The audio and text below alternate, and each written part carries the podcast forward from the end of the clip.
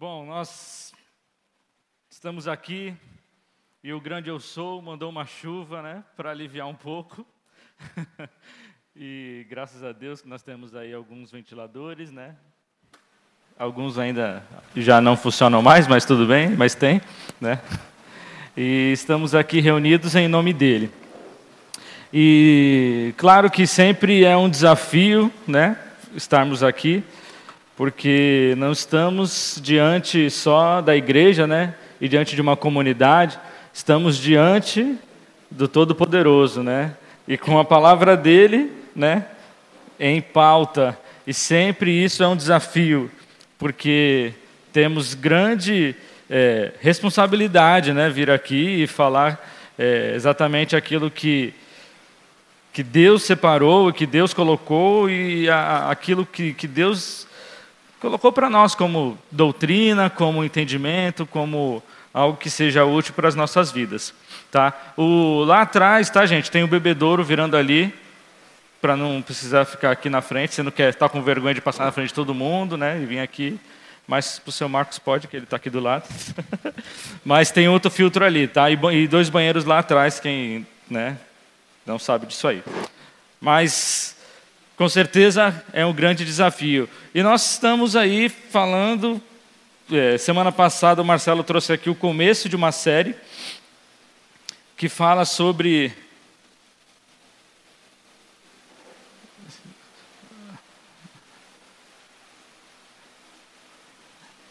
É eu ou é você que está fazendo? É você? Não está funcionando? Será? Está com vontade própria? Será que tem que colocar aí isso aqui? Olha! que bom, né? Não vou falar, não, não vou falar aquela, não, não vou falar aquela piada né, de, de moreno de loiro, não, não vou falar. Comunidade centrada no Evangelho, olha, funciona, hein?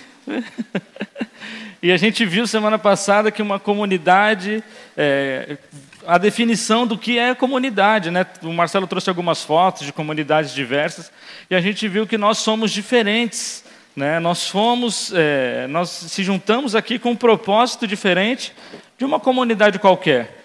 Estamos reunidos aqui em nome de Cristo, né? E, ou deveria ser, né? Deveríamos estar aqui reunidos em nome dele, mas muitas vezes nós estamos reunidos em nome de nós mesmos, tá? E a gente viu a, a comunidade na história do Evangelho. É, só estou passando os pontos rápidos aqui, não vou passar de novo o que já foi dito, mas está falando ali que o que significa comunidade? Conjunto de pessoas que vivem sobre o mesmo legado cultural. Está dando para ler aí? Tá? Então leia para mim aí. O que é comunidade?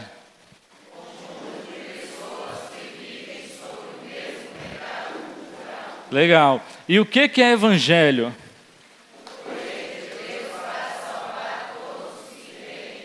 Poder de Deus para salvar todos os que creem. Né? E aí vem a próxima, o que é uma comunidade centrada no Evangelho. É aquilo que a gente vai permear, vai trazer de ensino e vai é, pensar, raciocinar, e com certeza o Espírito Santo vai penetrar nas nossas vidas, vai penetrar no nosso entendimento para que a gente entenda o que, que é isso, o que, que é uma comunidade centrada no Evangelho. Né? Enfim. E você lembra daqueles gestinhos lá que o Marcelo insistiu para que você decorasse? Primeiro é criação. Fica a mão, segura a mão aí. E depois queda. E aí veio redenção. E então a consumação. E aí eu te pergunto, o que é o evangelho? né? É o poder de Deus para salvar todos os que creem. Salvar do quê? Estava perdido? Nem sabia, né? O evangelho é a história da criação. O mundo foi criado por um Deus e ele fez esse mundo perfeito. Mas um ser humano decidiu viver longe daquilo que Deus tinha instituído como bom e melhor. E, e aí veio a queda, né? E a partir daí o ser humano começou a ir de mal a pior, né? trilhando seu próprio caminho, onde Deus, né, havia, ele havia comunhão com Deus, intensa, né? E a partir daí a comunhão foi quebrada pelo pecado. E aí a partir daí o ser humano foi viver sua vida. Mas Deus, como é misericordioso e não nos pune da maneira que deveríamos ser punidos, mesmo assim ele é justo, ele providenciou a redenção, né? Que é a salvação do mundo por meio de Jesus. Veja que Deus não manda as pessoas para o inferno. As pessoas caminham para o inferno por conta própria. Mas Ele reservou uma oportunidade para que nós pudéssemos fugir disso. Para que nós pudéssemos trilhar um caminho de vida. Onde está Deus, está a vida. Longe de Deus, eu estou indo cada vez mais para a morte. Eu quero viver meu caminho, eu quero seguir meu caminho. Deus tem que vir atrás de mim para me dar vida. É assim que funciona? Não. Eu tenho que ir para perto dele para que eu possa ter vida. Porque vida só tem perto dele, ele é eterno. E eu quero ir para perto de onde está no escuro, o pecado, onde não é eterno. Ou seja, as pessoas caminham para a escuridão, para o pecado, porque simplesmente não querem viver uma vida de comunhão com Deus, né? E aí veio a redenção, onde Deus também promete a recriação do mundo, novos céus, nova terra e a coroação de um rei que virá com justiça, né? Todas as nações virão e adorarão diante dele, e todos os seus atos de justiça se fizeram manifestos. Se você espera um governo com justiça, algo que seja exatamente aquilo que todos precisam, esse governo é a consumação. E devemos depositar nele essa esperança. Amém? E aí eu te pergunto, e, o e a comunidade né, com isso? Eu os, e os meus relacionamentos e a comunidade. Nós somos criados à imagem de Deus. Fomos criados parecidos com Deus. E Deus é um ser que vive em comunidade. Deus Pai, Deus Filho, Deus Espírito Santo. Cada um né, é, um, é uma pessoa diferente, os três são um Deus só. O Espírito Santo não é um terço de Deus, ele é Deus inteiro. Jesus não é um terço de Deus, ele é Deus completamente. E o Pai não é uma parte de Deus, ele é Deus. Né? E o Pai não é o Filho, o Filho não é o Espírito. Está cada vez pior né, para entender isso. Mas a Trindade é isso mesmo. Eu espero que Deus, quando a gente chegar no céu com a nossa mente glorificada, totalmente atualizado, né? Todos os pets atualizados, a gente consiga entender a Trindade da maneira que era. A gente falar, ah, entendi. É como se eu quisesse explicar matemática para minha filha de três anos, né? Ela não entende. Eu vou tentar explicar para ela até, imagino que até a adolescência ela não vai entender, não, brincadeira. É, tomara que ela entenda.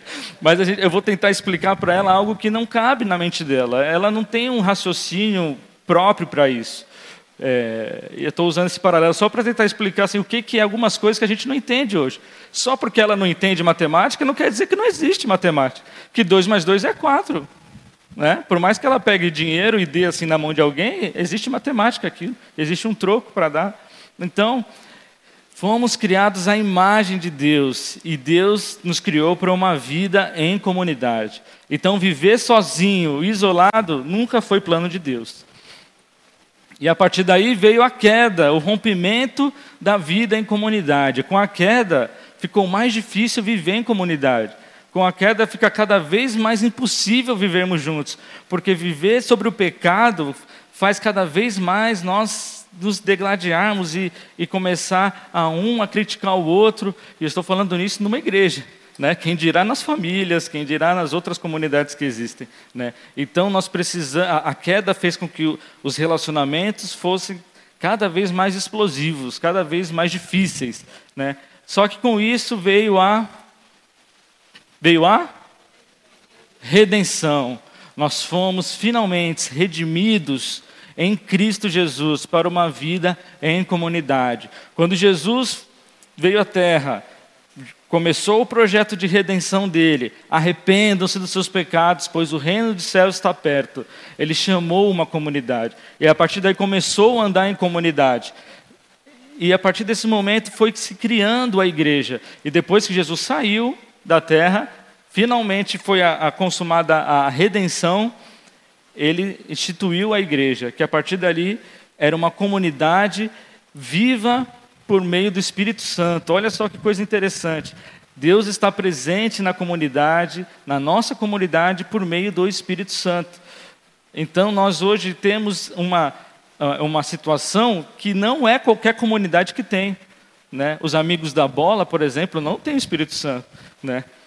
Ainda que os amigos da bola sejam evangélicos, a gente sabe que futebol e evangélico às vezes não combinam, né? As brigas saem, pode ser até, né? Enfim, mas o Espírito Santo está ali, ou deveria estar, né? Se, né?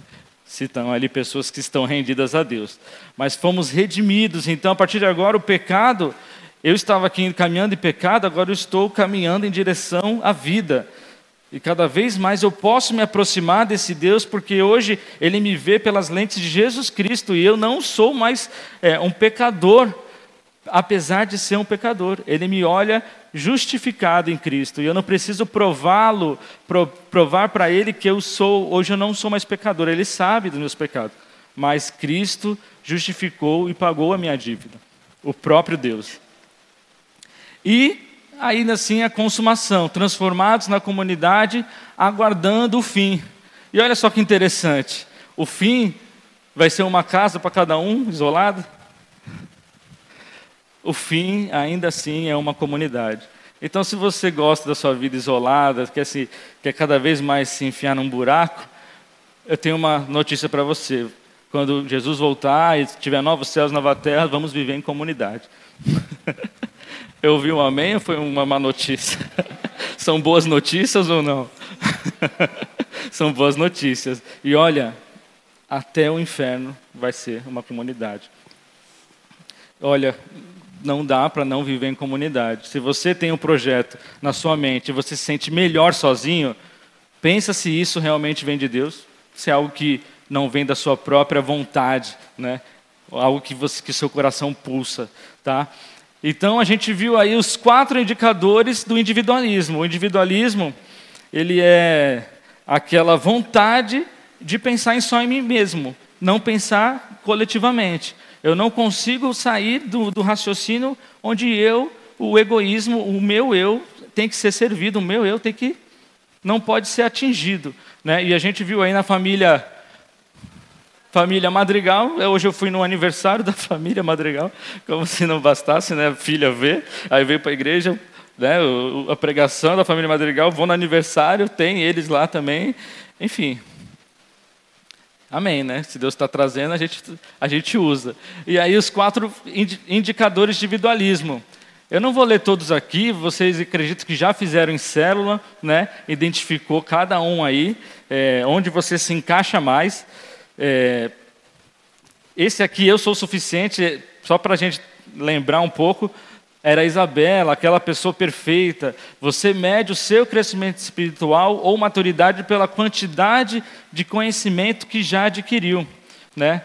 Ou seja, eu sou suficiente para mim mesmo. Na verdade, eu estou aqui para ajudar vocês, não é para me ajudar, porque eu não preciso de ajuda. Se eu precisar de alguma coisa, eu vou e me resolvo. Eu vou e oro, eu vou e confesso o pecado para Deus só e acabou. Eu pego e leio um livro, né? Eu leio um livro teológico, né? Um, um livro em inglês, sei lá, em alguma. Eu me resolvo. Eu não preciso de vocês. Né? O eu sou o suficiente. Ele é assim. Ele vai gerando. É, é, ele, ele é sempre superficial, porque interessa mais que você seja ajudado e não eu. Então eu vou cada vez mais com orgulho lá em cima e trabalhando nisso, né? E trabalhando nisso e tendo esse tipo de pensamento, né? Quando os relacionamentos se tornam difíceis, você tende a recuar em vez de lidar com problemas. É porque ele deve estar errado, porque eu estou certo. Eu consigo provar biblicamente que eu estou certo. Está aqui os versículos todos aqui. Então, quem você acha que está errado? Ele ou eu, né? Eu, me def... eu que me defendo, aquela pessoa que está na autodefesa, né? É, você mede o seu crescimento espiritual pelo que as pessoas dizem ou pensam.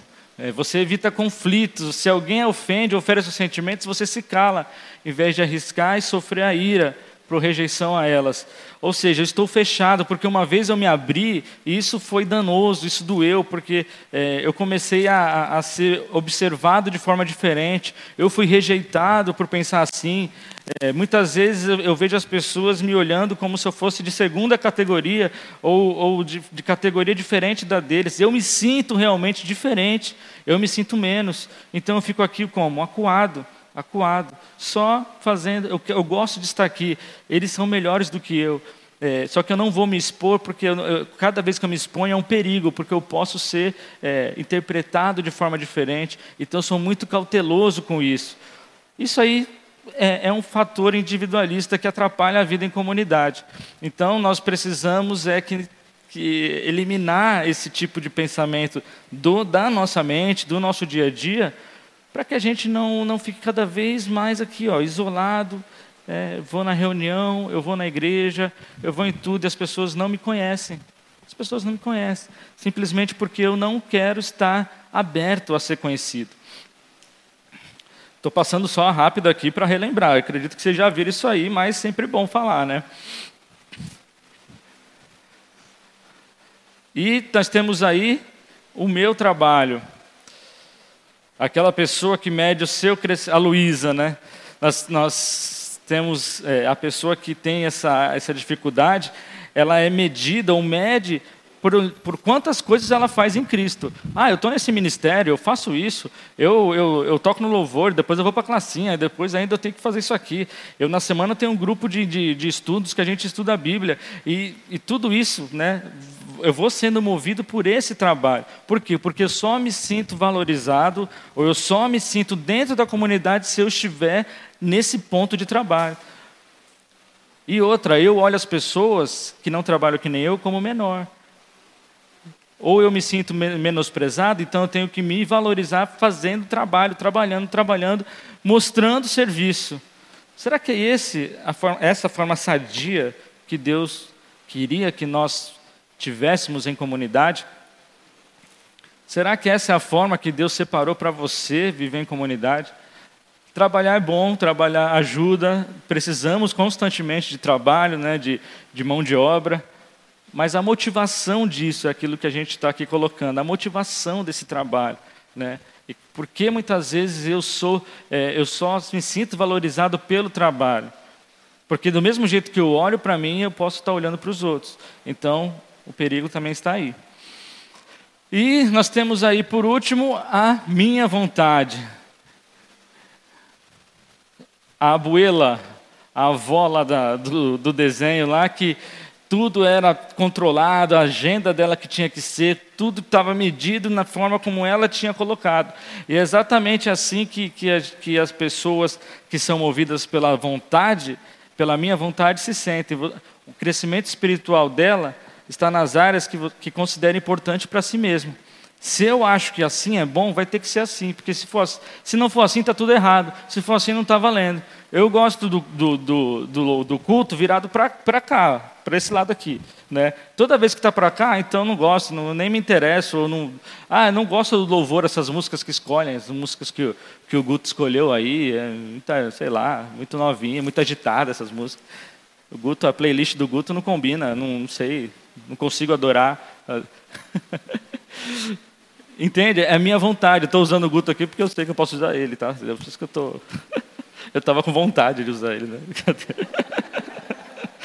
A pessoa gosta de manter as coisas à sua volta. Ó, tá vibrando aqui, hein? viu? Não sei se está acabando a pilha se... Acho que está acabando a pilha.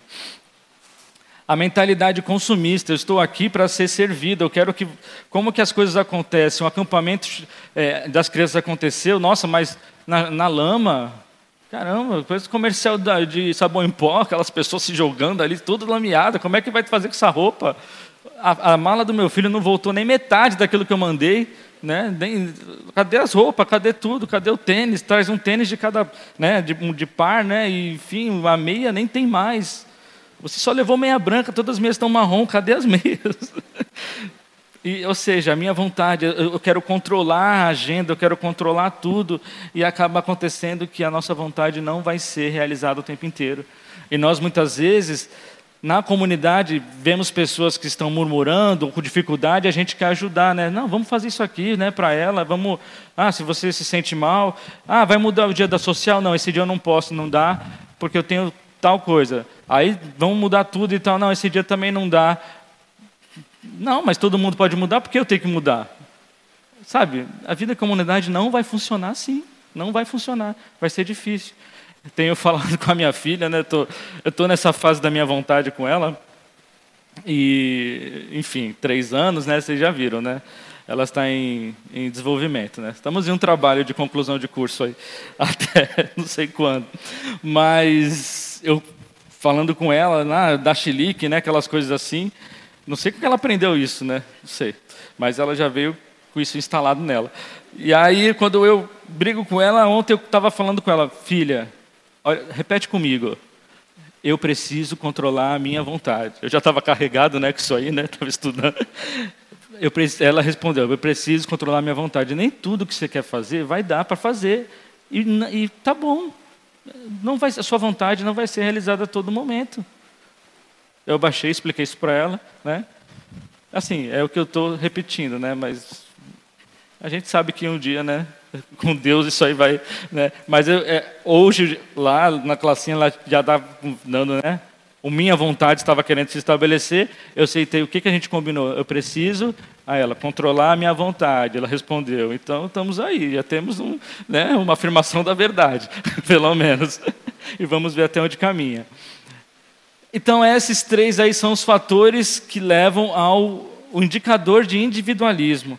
E o individualismo né, é algo que a gente aprendeu muito. Nós somos ocidentais, né? E, e, o ocidental ele é individualista por natureza, né? Diferente do oriental, talvez, que ele é mais comunidade, as famílias são maiores, o, os filhos trabalham pelos pais, a família inteira trabalha junta. Aqui no nosso ocidente, cada um é por si. O filho quer esco vai escolher o que ele quiser da vida, né? O pai ele é marceneiro, o filho ele, o pai quer trabalhar para o filho poder estudar para ser alguma coisa que não precisa ser marceneiro, né? mas ele vai ser alguma coisa. Ou seja, já é individualismo, já você já escolhe uma profissão para você e vive sua vida. Né? Não estou falando que isso está errado, mas eu estou falando como que a gente pensa. A gente é cada vez mais é, isolado, nós queremos morar sozinho. As, as, eu não digo nós aqui, mas assim, culturalmente a pessoa quer né, trabalhar, já quer ir morar sozinho.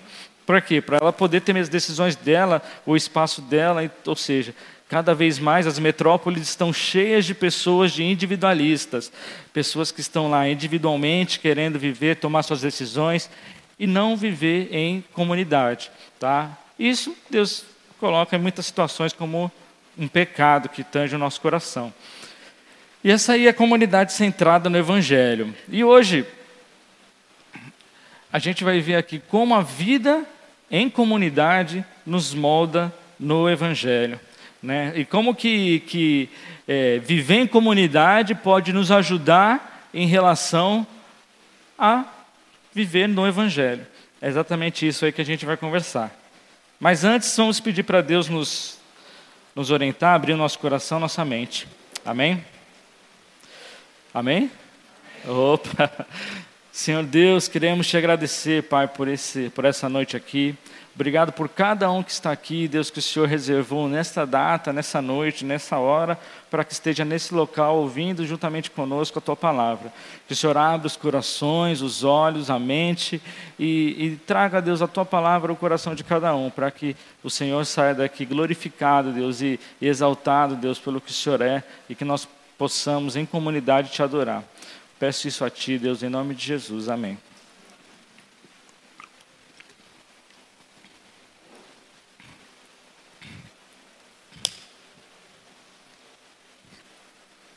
Então, a vida em comunidade, a visão comunitária do Evangelho.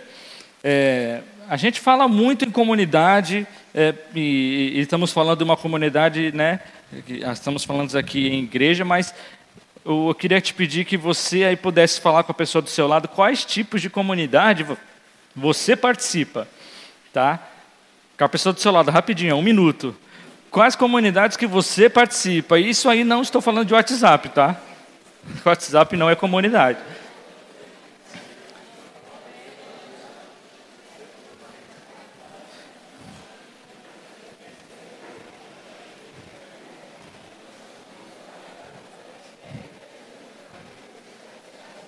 Falou aí?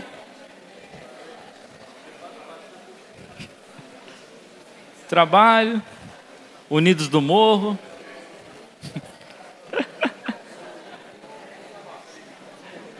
ex-tenentes, ex-comandantes. Beleza, beleza? Tantas comunidades aí.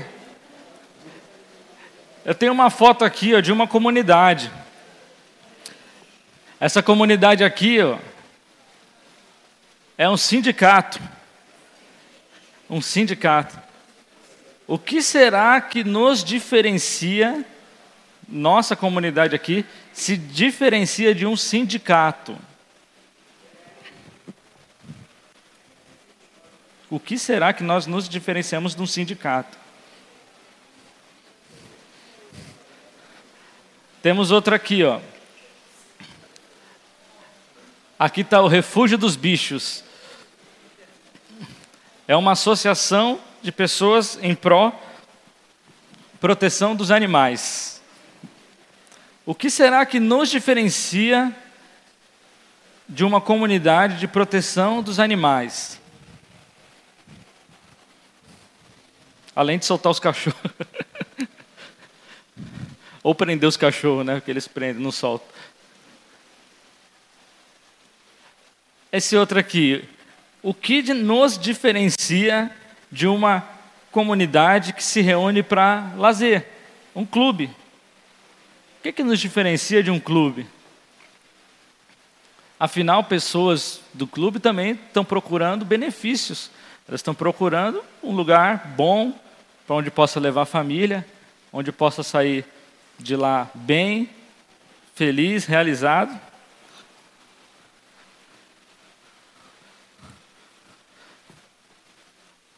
O que nos diferencia de uma comunidade que cuida de crianças, né?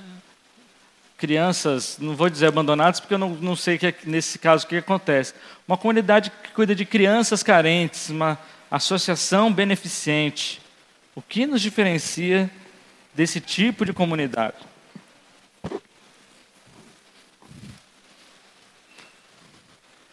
Ou o que nos diferencia dos amigos da bike? Se é que você é amigo da bike, né? Ou ex-amigo da bike também serve, né? A comunidade dos ex-amigos da bike.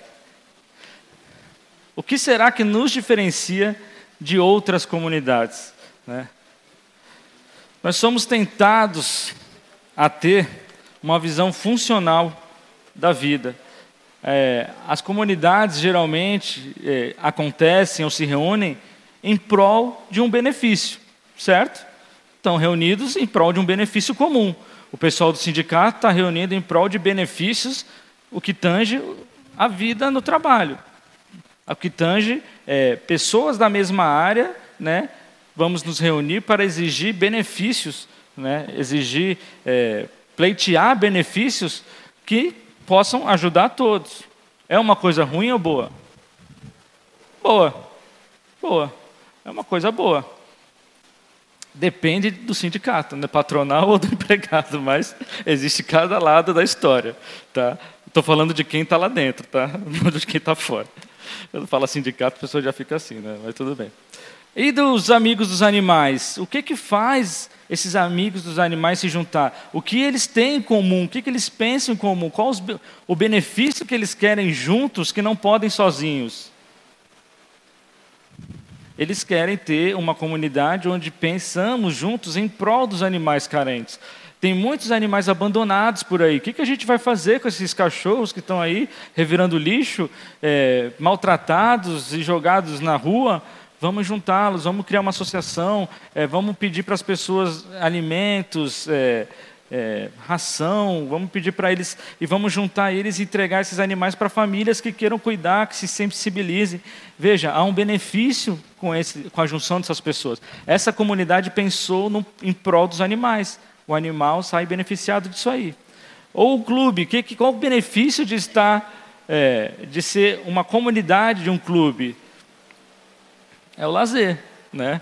É você poder ter um lugar onde você possa levar sua família, é um lugar onde você possa ter, você possa ir na piscina e a piscina está lá limpa, né, para poder você pular. É um lugar onde você pode passar uma tarde, uma, um fim de semana. Enfim, o benefício é o lazer, né?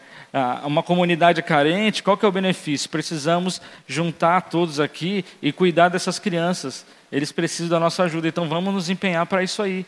Ou seja, cada comunidade ela tem um intuito e ela tem uma função. Mas será que a igreja ela pode ter esse mesmo intuito, essa mesma funcionalidade? Será que eu posso me reunir à igreja para poder sair beneficiado dela, no sentido de vamos todos juntos aqui e, e a gente precisa estar bem, então, é, tem pessoas que estão tristes, tem pessoas que estão carentes, tem pessoas que, que precisam de ajuda financeira, pessoas que precisam de alimentos. Então vamos reunir, sair todo mundo bem. Vamos fazer um grupo de autoajuda, né? Todo mundo aqui está junto nesse grupo, né? Isso aí define uma igreja, essencialmente? Muitas vezes não, né? Muitas vezes não.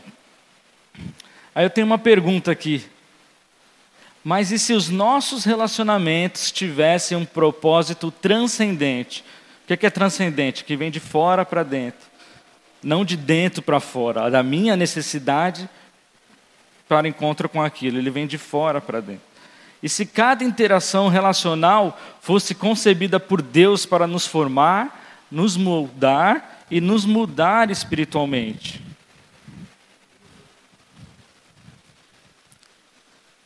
Olha esse versículo aqui. Em Atos 17, 26 a 27, se você quiser abrir aí. Pega sua Bíblia aí, se não pegou ainda. Aqui nós temos aqui comunidade que tem a Bíblia. Atos 17, de 26 a 27.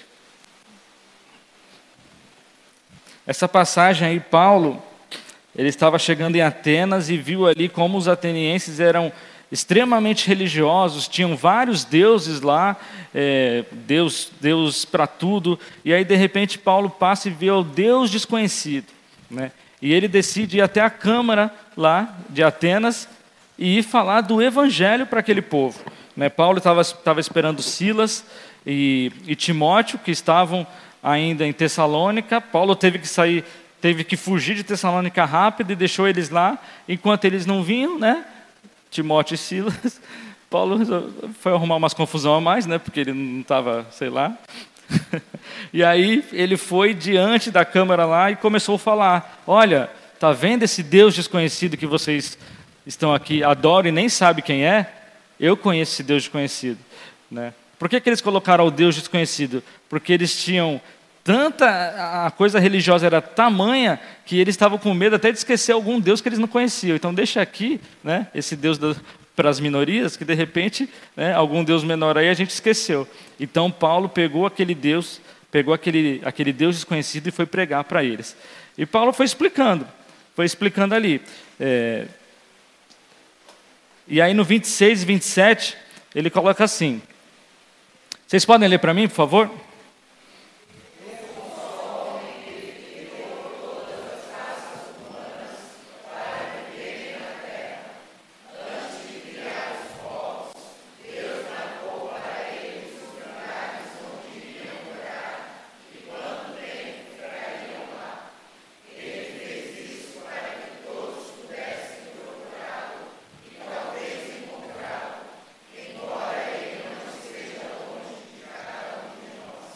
Olha só que interessante.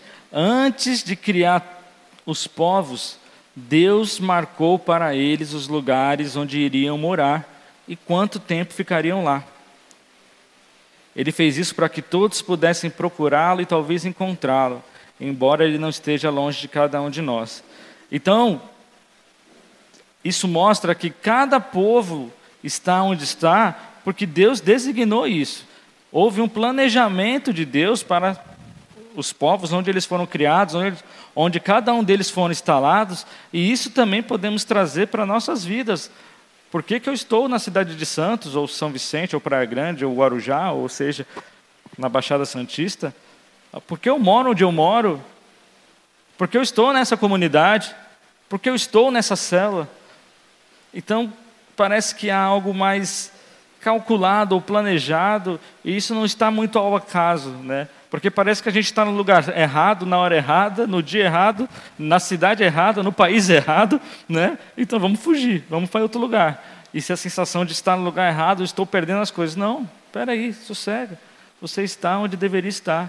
por mais que seja que você que tenha que ir embora para um lugar, você, você está onde deveria estar. Então, Deus marcou para eles os lugares onde deveriam e quanto tempo deveriam ficar. E olha esse texto aqui também. Esse aqui vocês já conhecem e decoraram, nem precisava colocar, né? Será, Marcelo, que eles decoraram? Romanos 11, 36? Pois todas as coisas foram criadas. Ah,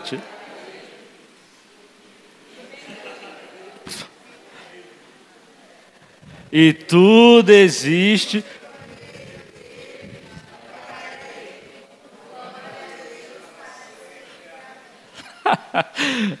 eu vou trazer de novo aqui para a gente ler junto. Pois todas as coisas foram criadas por Ele, e tudo existe por meio dele e para Ele. Glória a Deus para sempre. Amém. Ou seja, todas as coisas foram criadas por Ele. Tudo existe por meio dele, ou seja, ele é o criador. Tudo existe por meio dele, ele é o provedor de tudo. E para ele, ele é o propósito de tudo. Por que, que a gente fica tentando mudar as coisas, né?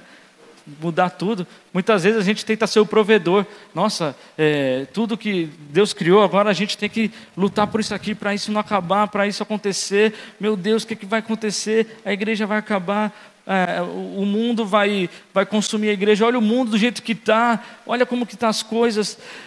Meu, isso apavora, isso apavora. Mas veja, tudo existe por meio dele. A hora que Deus fizer assim, acabou o universo e pronto. Ah, mas Deus vai acabar com o universo? Será que ele tem dinheiro para fazer outro? é tão absurdo isso, né? A gente falar, né? Quantos bilhões Deus precisa para construir o universo? nem de anos, nem de bilhões de anos ele precisa. Ele precisa de sete dias, vamos falar assim. Para ser didático, né? Para não falar sete segundos, aí você ficar confuso e não ver nada. Todas as coisas foram criadas por Ele, por meio dele e para Ele. Ele é o propósito de tudo. Glórias a Deus para sempre. Amém. Então, todas as coisas não foram criadas por mim. Tudo existe por meio de mim e para mim. Glória a mim para sempre, amém. É um absurdo, não dá. Mas muitas vezes a gente insiste em trocar um pouco esse versículo e trazer as coisas para nós. Inclusive, a gente viu que os relacionamentos guiados para a glória de Deus são dessa forma. Né? Eles, eles existem e, e trabalham para Ele e não para nós mesmos. Mas o individualismo faz a gente trazer as coisas para nós, cada vez mais para dentro de nós. Né? E aqui tem dois tipos de comunidade, tá? A funcional de um lado e a formativa de outro. A funcional é aquela comunidade que a gente se junta para uma função. Eu participo disso porque isso sustenta uma função na minha vida. Eu gosto disso aqui, eu acho isso importante, então eu me alio a essa comunidade, como essas comunidades que a gente viu, tá? O outro tipo de comunidade que tem é a formativa. Em que sentido? Eu estou nela para ser formado. Eu estou nela é para ser difícil mesmo, porque quanto mais eu estou errado e no pecado, mais, mais trabalho essa comunidade vai ter para me moldar, para me formar, para fazer Deus ser glorificado por meio da minha vida e em comunidade. Ou seja, a, a comunidade formativa, ela leva a gente a ser é, instrumento de Deus para formar e ser formado, assim como o ferro afia o ferro. Só que tem uma coisa, na funcional, né, quando eu estou no centro da comunidade, as coisas tendem a funcionar com tudo para mim. Eu sou o centro da minha visão comunitária. Tudo que existe, tudo que acontece aqui tem que ter benefício para mim, senão eu não quero participar. Tudo que é difícil, incômodo, tudo que, que é chato, tudo que, que, que vai exigir muito de mim, eu já descarto, não, não vai servir para mim. Não, não, não, não estou podendo, não vai dar. A comunidade, ela só serve para mim quando ela traz algum benefício. Quando isso aqui já foge um pouco daquilo que eu gosto ou do que eu sei fazer, eu já faço o quê? Dou passos para trás. Porque a comunidade só funciona quando eu estou no centro, a minha vontade está sendo realizada. Né? E isso não é bom. Isso não é bom. Só que quando Deus está no centro, na comunidade, na comunidade formativa, Ele é o centro da visão comunitária.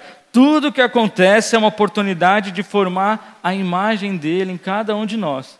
Ou seja, uma, uma comunidade tem o caráter, é, é, tem a, a, a, ideia, a forma, a semelhança do homem, porque o eu está no centro. E o outro tipo de comunidade tem a, o caráter, tem a, a força, tem o, o, o, o, jeito de Deus, porque ele que está, a imagem dele que está sendo formada. A gente tem dois tipos, dois tipos de comunidade que a gente pode viver, né? E muitas vezes a gente ainda está transicionando. Né? É errado, então, ter, querer benefício da comunidade?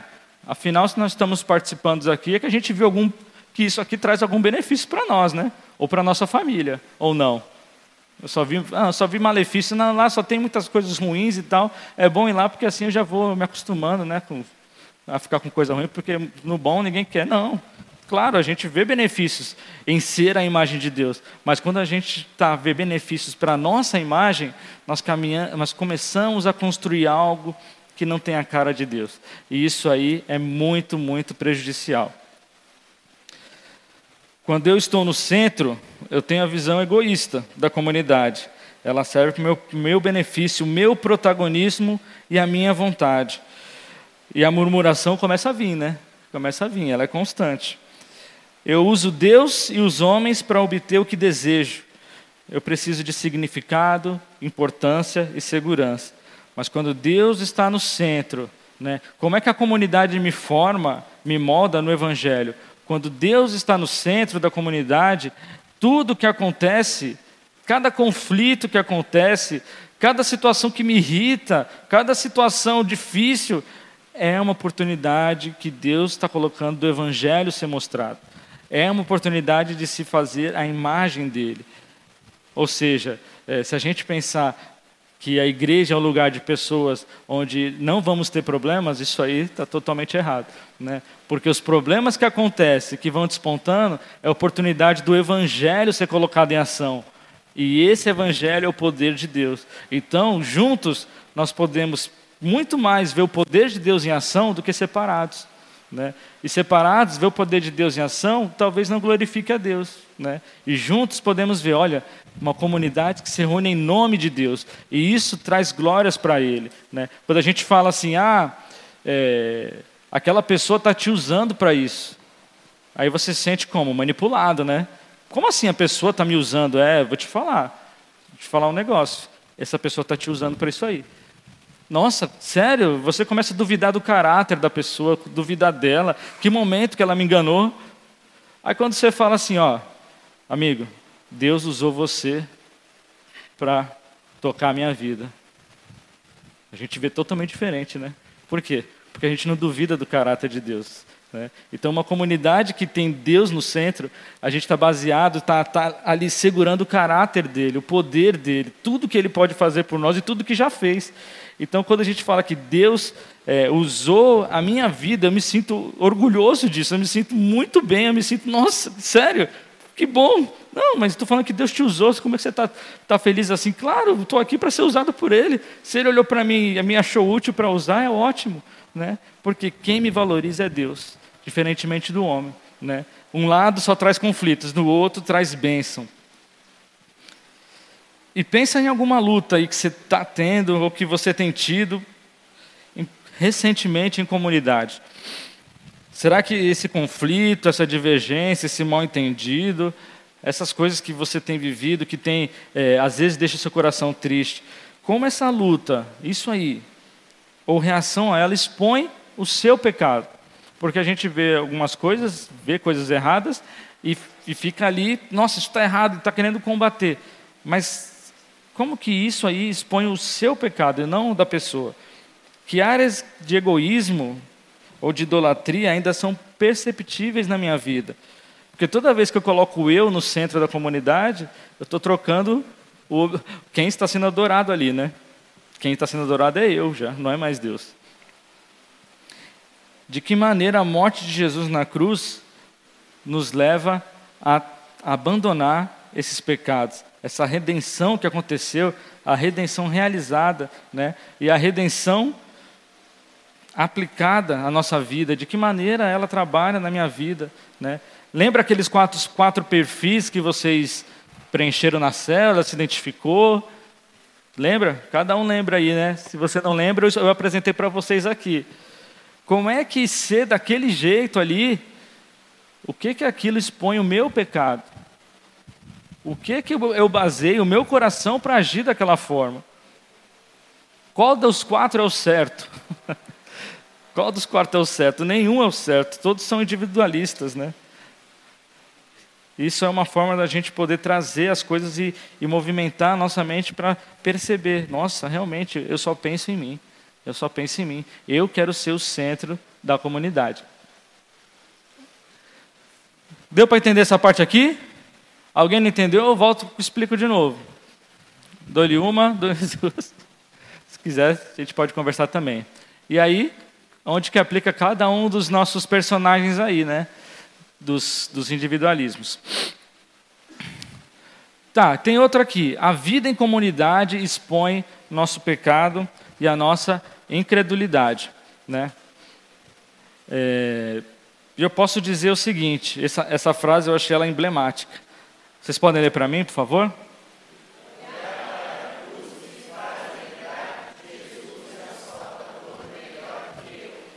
Olhar para a cruz me faz lembrar que Jesus é um Salvador melhor do que eu. Porque toda vez que eu rejeito a Deus para fazer a minha vontade, ou, ou para pecar, né, indo a direção contrária da que Ele está, eu estou escalando um novo Salvador para a minha vida. E esse Salvador quem é? Eu mesmo. Né? Então, olhar para a cruz, quando aquela, você, houve aquele momento seu de conversão, quando você, por assim dizer, alguém explicou o Evangelho para você, você viu Jesus naquela cruz. Jesus naquela cruz morreu por que seja um pecado seu, né? E aquele pecado que fez você se arrepender e aceitar Jesus como Senhor e Salvador da vida dele. Esse pecado, esse pecado, é, é, Jesus morreu e você foi liberto dele para a glória de Deus. Então, voltar uma vida de pecado né, é querer trazer um novo Salvador. Não, Jesus me libertou, mas agora eu mudei, eu quero outras coisas, então eu vou arrumar um Salvador melhor. Né? Então, ter uma vida à procura de Salvador traz para nós grande luta e grande decepção. Então, como que a comunidade me ajuda? aproximando realidades. Nós temos aqui realidade de diversas pessoas. Temos pessoas mais novas, temos pessoas mais velhas, temos pessoas é, que são pais, temos pessoas que não são pais, jovens, é, idosos, temos avós, aposentados, temos. O que mais temos, gente? Tem muita coisa aqui, né? temos loiros, temos morenos, temos negros, temos branco, amarelo, não sei mais quantas cores tem. É, temos gente com mais dinheiro, gente com pouco, gente que consegue parar de trabalhar que tem dinheiro para o resto da vida, tem gente que não tem dinheiro para a semana, para o dia. Enfim, olha só o caldeirão que, que é isso aqui. Olha o caldeirão que é isso aqui. E Deus olhou para isso aqui e fala assim: que ótimo, eu vou glorificar o meu nome nisso aqui. É assim que eu vou mostrar o poder do Evangelho. Veja, a diversidade das nossas vidas glorificam a Deus, porque Deus começa a movimentar a sua glória, a sua imagem, e começa a trazer para nós como que nós podemos glorificar mais a Ele para ser a imagem dele. Né? E olhar para a cruz me faz lembrar que Jesus é um Salvador melhor do que eu. Quando nós nos aproximamos como comunidade, nós percebemos necessidades. Quantos de nós não vimos, não vemos necessidades na vida dos nossos irmãos? e queremos suprir isso prontamente, né? É, ou dar algumas situações, sugestões né, para os nossos irmãos, para que aquele, aquela dor compartilhada ali, que também vira a nossa dor, possa ser liberta, né, possa ser suprida. E depois de satisfazer a dor, a, a, como comunidade que nós trazemos o pecado e somos libertos do pecado, a liberdade do, pe, do pecado nos faz brilhar a glória de Deus. E isso é extremamente bom. Então nós temos aqui Lucas, abre a sua Bíblia agora em Lucas 6, de 32 a 36, nós vamos ler.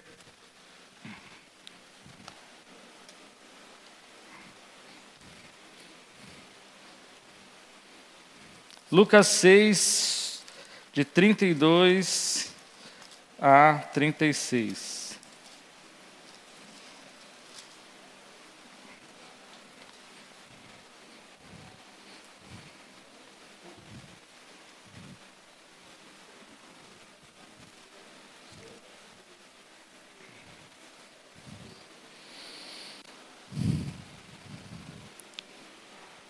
Estão comigo aí?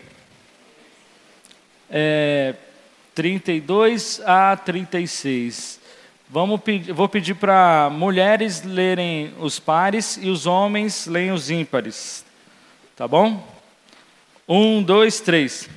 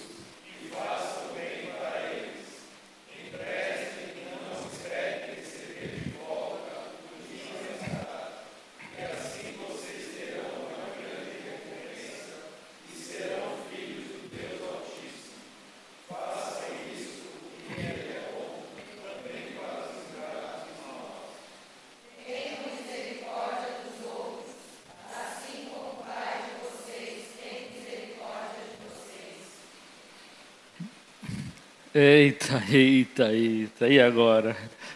É a hora de fazer aquele pedido de empréstimo, né? Seu irmão. É, mas também é hora de amar aqueles que são difíceis de amar. Esse texto, é, ele é, ele é muito forte, né? Nós, nós temos nele, assim, a gente vai lendo e vai tentando achar argumentos para sair, para, né, não, peraí, mas não é bem assim, será que eu tenho que emprestar agora para todo mundo? Cada um que me pedir, eu posso falar não, e agora eu tenho que emprestar, e, é, e como que vai ser isso aí? Eu, e a minha família, como é que fica? É, esse texto, eu, eu entendo que ele é simples, ele não, ele não é tão complexo assim. Ele, aquilo que está sendo dito é o que está sendo dito, né? Deus, Jesus fala assim para amem aqueles que não querem que aqueles que são difíceis de ser amáveis, são difíceis de ser amados, né? Amar aqueles que todo mundo ama é fácil, né? É fácil, isso até o pessoal do mundo faz. Mas vocês são a minha imagem. Se você quer ser a imagem do mundo, faça o que o mundo faz. É simples e você vai ficar refletindo a imagem do mundo. Mas se vocês querem ser a minha imagem, amem aqueles que não amam vocês de volta, porque eu fiz isso. Se vocês querem ser a imagem do mundo, emprestem só para aqueles que vão te pagar. Porque o mundo faz isso, o mundo vai lá no banco, você empresta para qualquer um, seja ele quem for, que não tiver com nome sujo, que não tiver que tiver garantia, ou tiver o fiador, e devolva isso né, e devolva isso, e, e possa devolver isso. Mas Deus está falando, empreste também para aqueles que não vão poder pagar. Era melhor dar, né? Isso não é empreste. A nossa mente já, né? Então dá logo, então. Porque Deus fala assim, ó, eu emprestei, eu dei aquilo que vocês não poderiam me pagar. Ou seja, quem que Deus quer formar a imagem? Em nós do mundo ou a imagem dele? Dele. Ou seja, façam aquilo que vocês me veem fazendo. E qual que o versículo 36 está falando aí? Leia de novo aí. Vamos lá, todo mundo junto, de novo. Um, dois, três.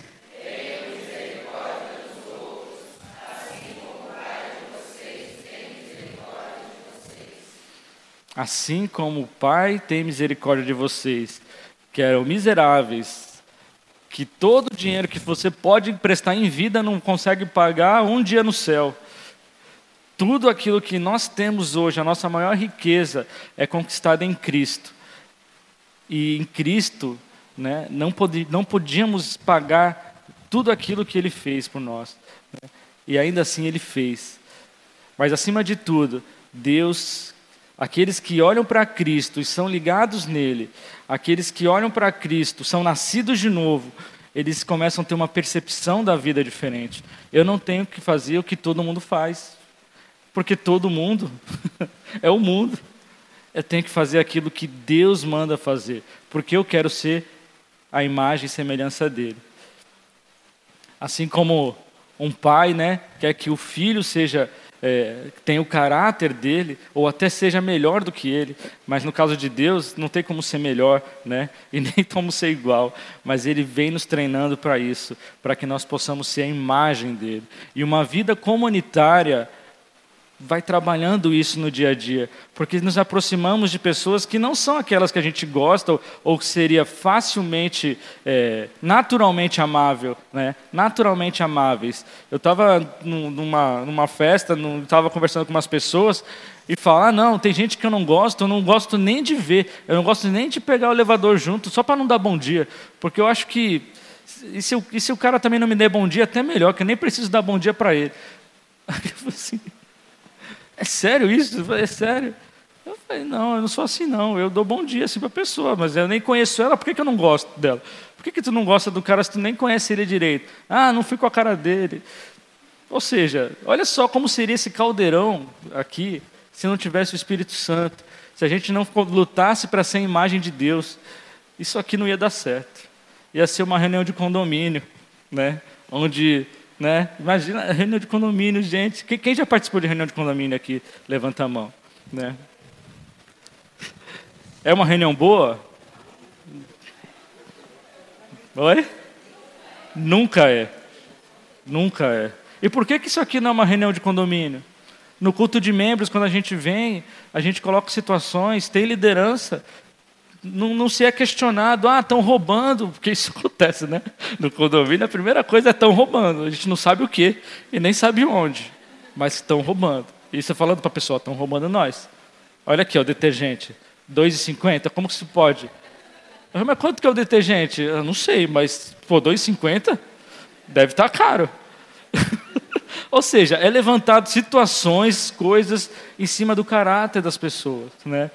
Qual o objetivo? A gente criar aqui turmas, né? E tem aqui o lado A, lado B, enfim, gente, é, é uma coisa muito difícil.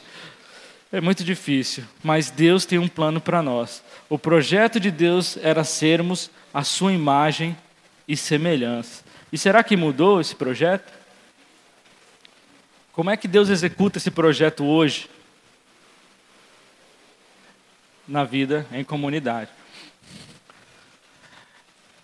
E aí o que acontece? Por que, que a gente para, né, efetivamente, de poder trabalhar essa imagem que Deus quer em nós? Por que, que a comunidade começa a ser tão afetada pelos nossa, pela nossa própria vontade, né?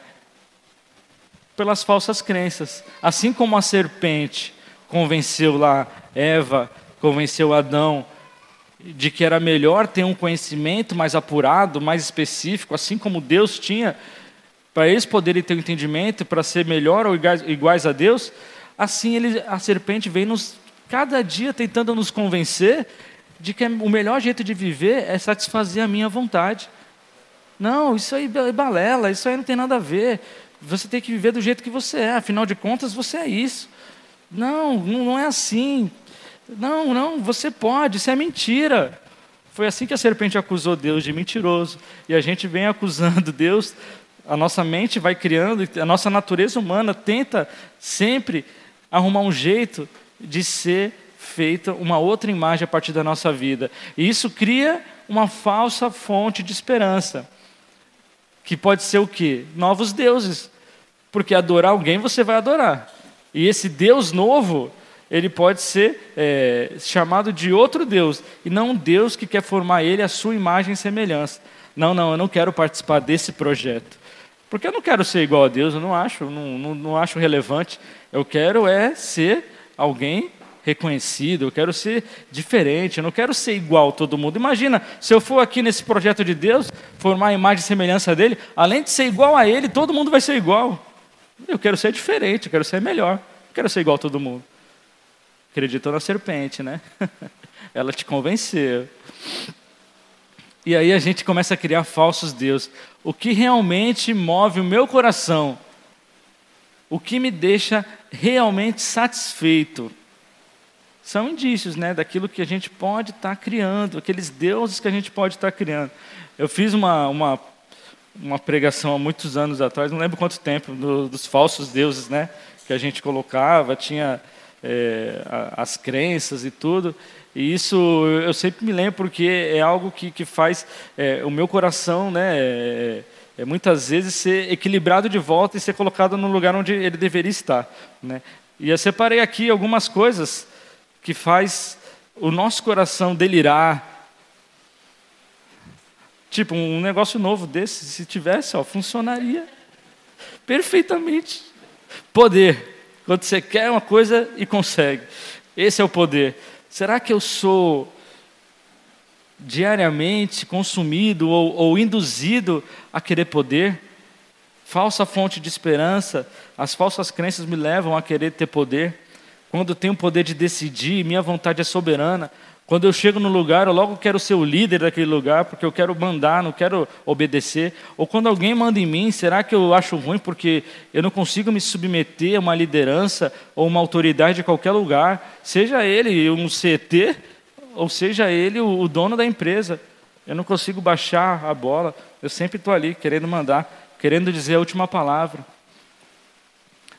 Ou aprovação, Será que eu preciso ser aceito ou querido pelas pessoas? Será que eu preciso ter essa forma? Será que eu preciso tanto ter é, um, um estilo ou uma identidade para que as pessoas me conheçam, para que as pessoas olhem para mim, para me aceitar ou ser aprovado por elas? ou controle, né? Tudo tem que acontecer daquele jeito que eu preciso que aconteça tudo o que acontecer naquele horário específico. É, eu tenho que chegar em casa, o almoço tem que estar pronto, a janta tem que estar pronto, ou eu vou para sair, está todo mundo pronto para a gente só entrar no, entrar no carro e ir embora, e não está, e aí minha começa a ligar a panela de pressão, que nem fica fazendo feijão, né? Mas não explode, a panela de pressão é controlada, né? Vamos falar assim.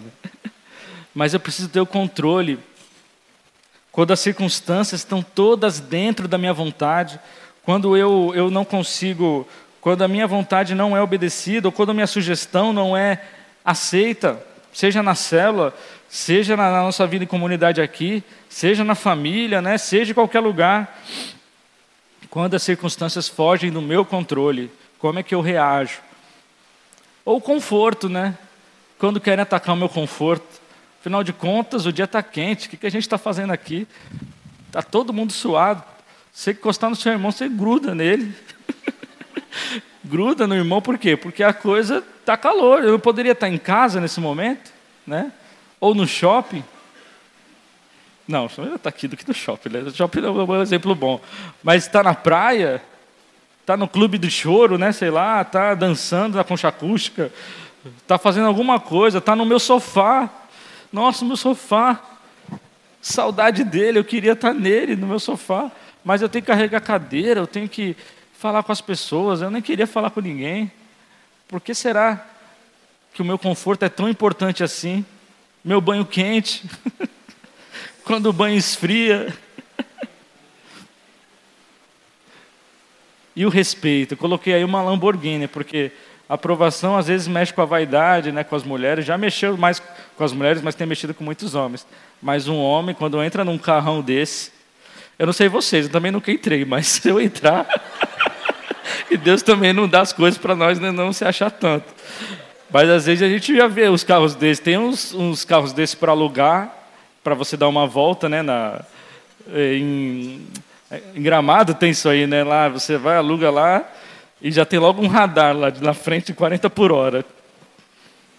Lombada, né? o carro baixo, radar 40 por hora, e você não carro, mas pelo menos você é respeitado, né? Que você está naquele carro, é um carrão, né? Você acelera, vum, Aquilo, né? Quantos queriam ter um carro desse, né? Bom, é, estamos em janeiro, né? Ninguém quer um carro desse em janeiro.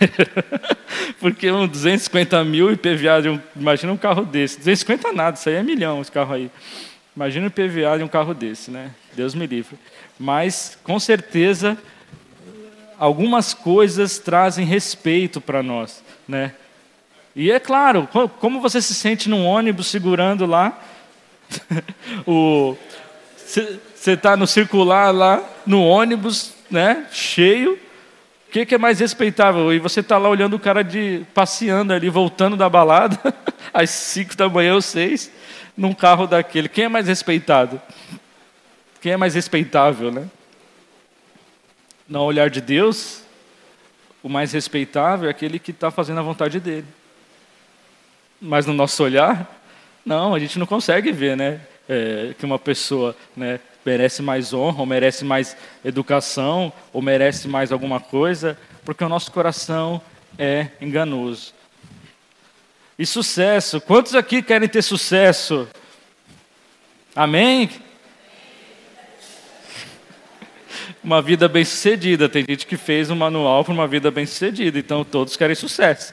Mas qual que é o sucesso aos olhos de Deus e qual que é o sucesso aos olhos humanos, né? É, quantas vezes eu vejo aí gente aí de, falando da Mega Sena, né? Mega Sena, 400 e, e 400 e ninguém quer falar, todo mundo sabe. 500 milhões de reais. O que, que você faria com 500 milhões de reais?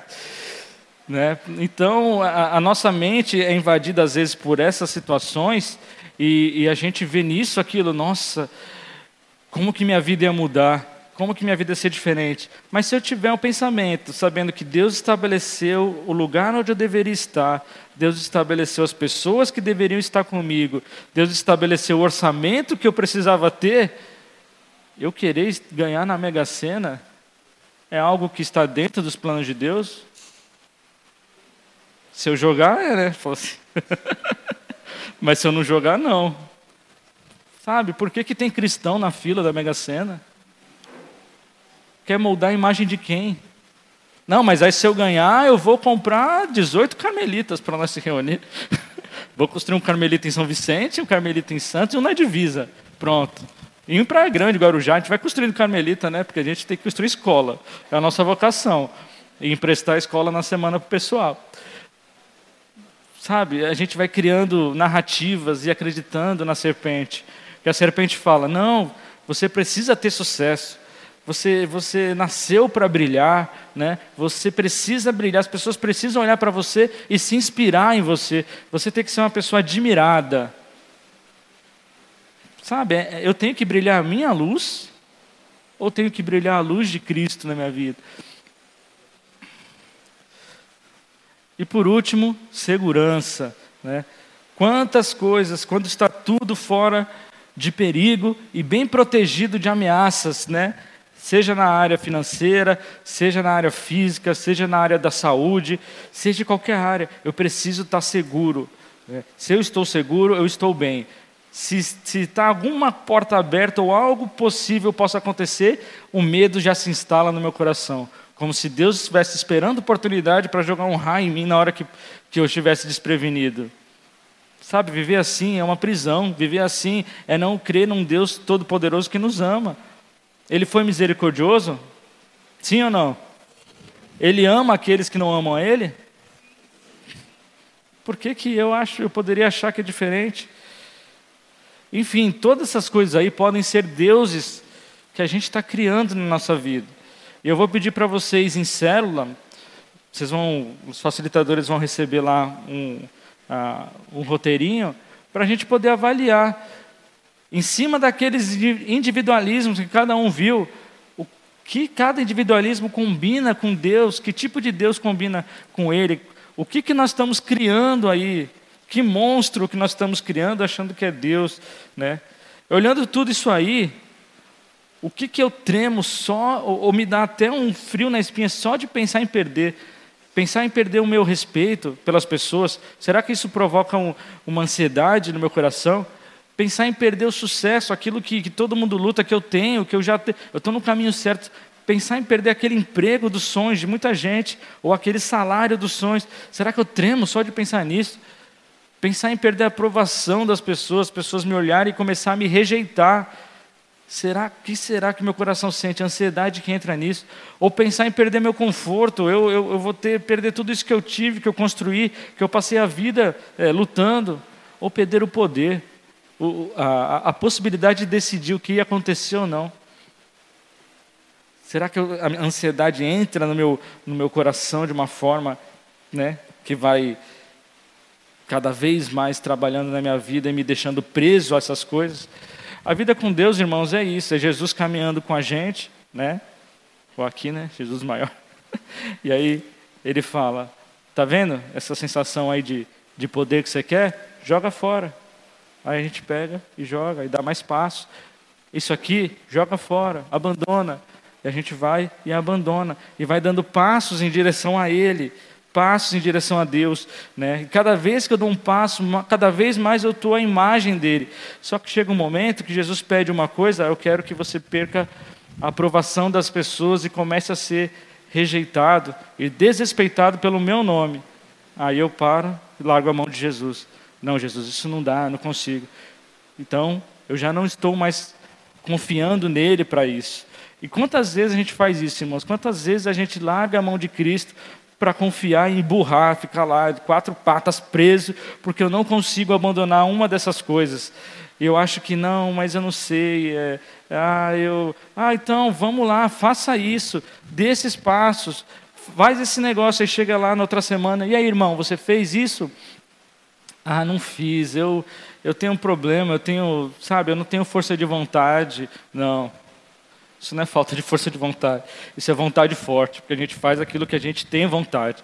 Isso é falta realmente de querer fazer. Né? Então, a nossa vontade não é fraca, a nossa vontade é, é muito forte. Ela é mais forte do que a vontade de fazer a vontade de Deus. Então, nós devemos abandonar isso continuar caminhando, dar a mão para Cristo de novo e dar passo em direção a Ele com a caminhada para ser feito a imagem e semelhança dele. E isso envolve viver em comunidade.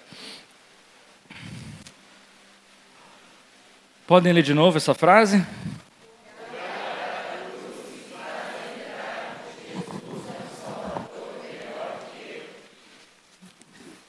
Não criem salvadores diferentes, não criem deuses diferentes.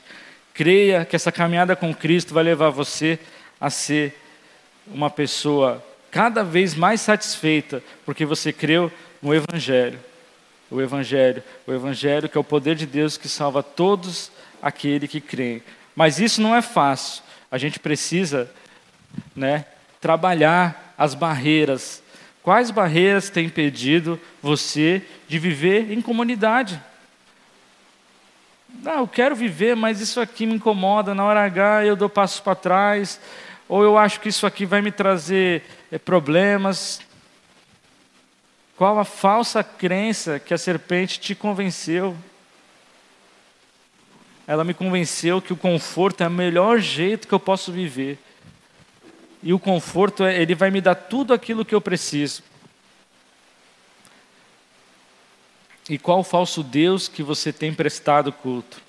O Deus conforto, o Deus aprovação, o Deus respeito, deu sucesso.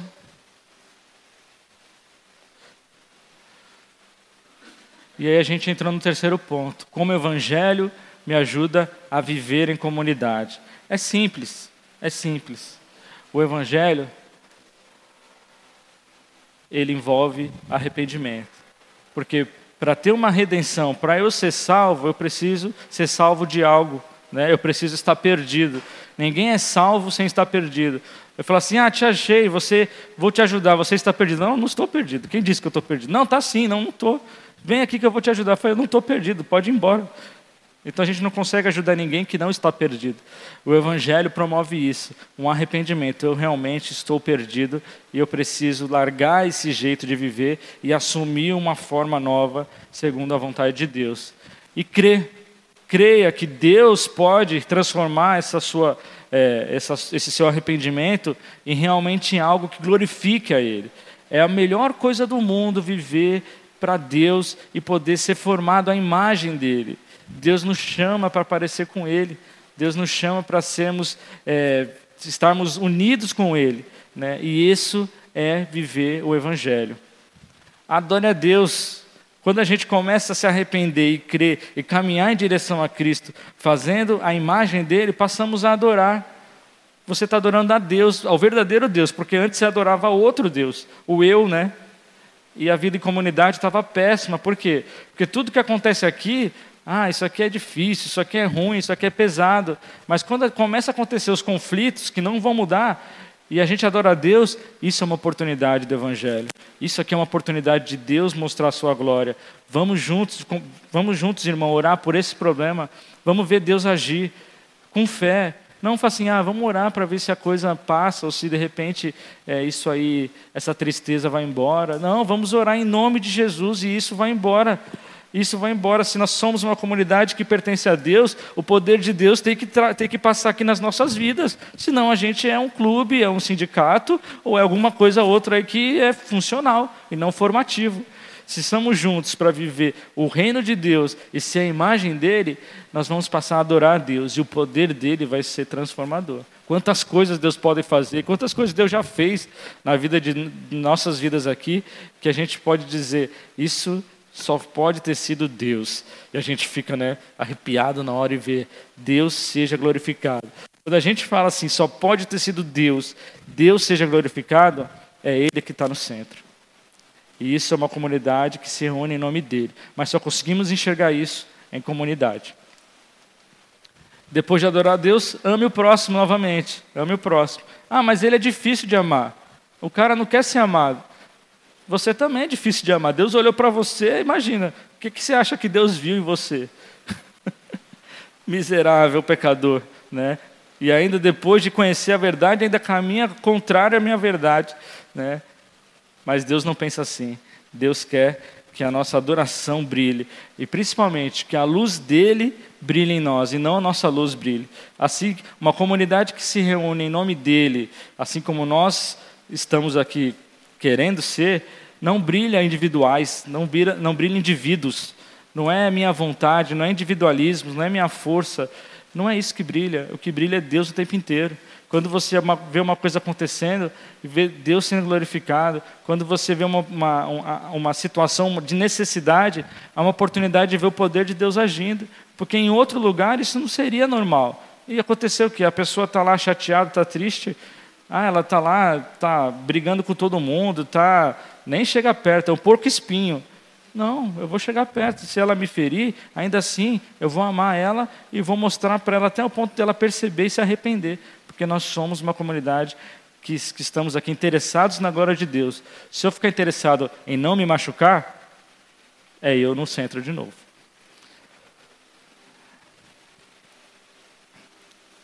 Então, como o Evangelho como a vida em comunidade nos molda no Evangelho.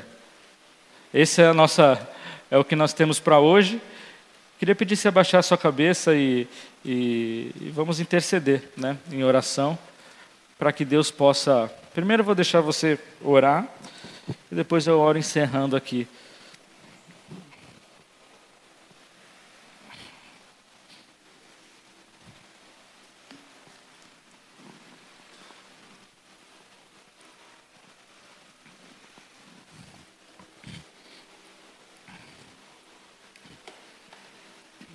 Senhor Deus e Pai, queremos te agradecer, porque o Senhor nos uniu, Deus, e, e nos perdoa, Pai, por querer formar a nossa imagem no meio dos nossos irmãos, Deus, e isso ser tão letal para eles, Deus, assim como é para mim, Pai.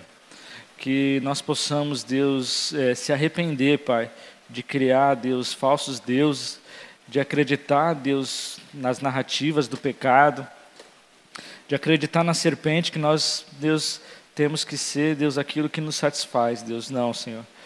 Aquilo que me satisfaz morreu na cruz. Aquilo que me satisfaz, Deus morreu, foi por esse pecado que o Senhor morreu na cruz. E eu preciso do Senhor como Salvador da minha vida e não eu mesmo. Porque por mim mesmo, Senhor, eu estava condenado ao inferno. Mas contigo, Deus, estamos realmente destinados, Deus, a viver uma comunidade eterna, uma comunidade que se une em Teu nome e não no nosso nome. Então, nos faz, Deus, sermos é, espelhos, Deus, da Tua glória, espelhos, Deus, daquilo que o Senhor tem para nós e que a comunidade nos ajude a, a refletir isso, Deus. Que seja para Teu louvor, Senhor, para aquilo que o Senhor quer e para Tua honra e glória. Em nome de Jesus, Senhor. Amém.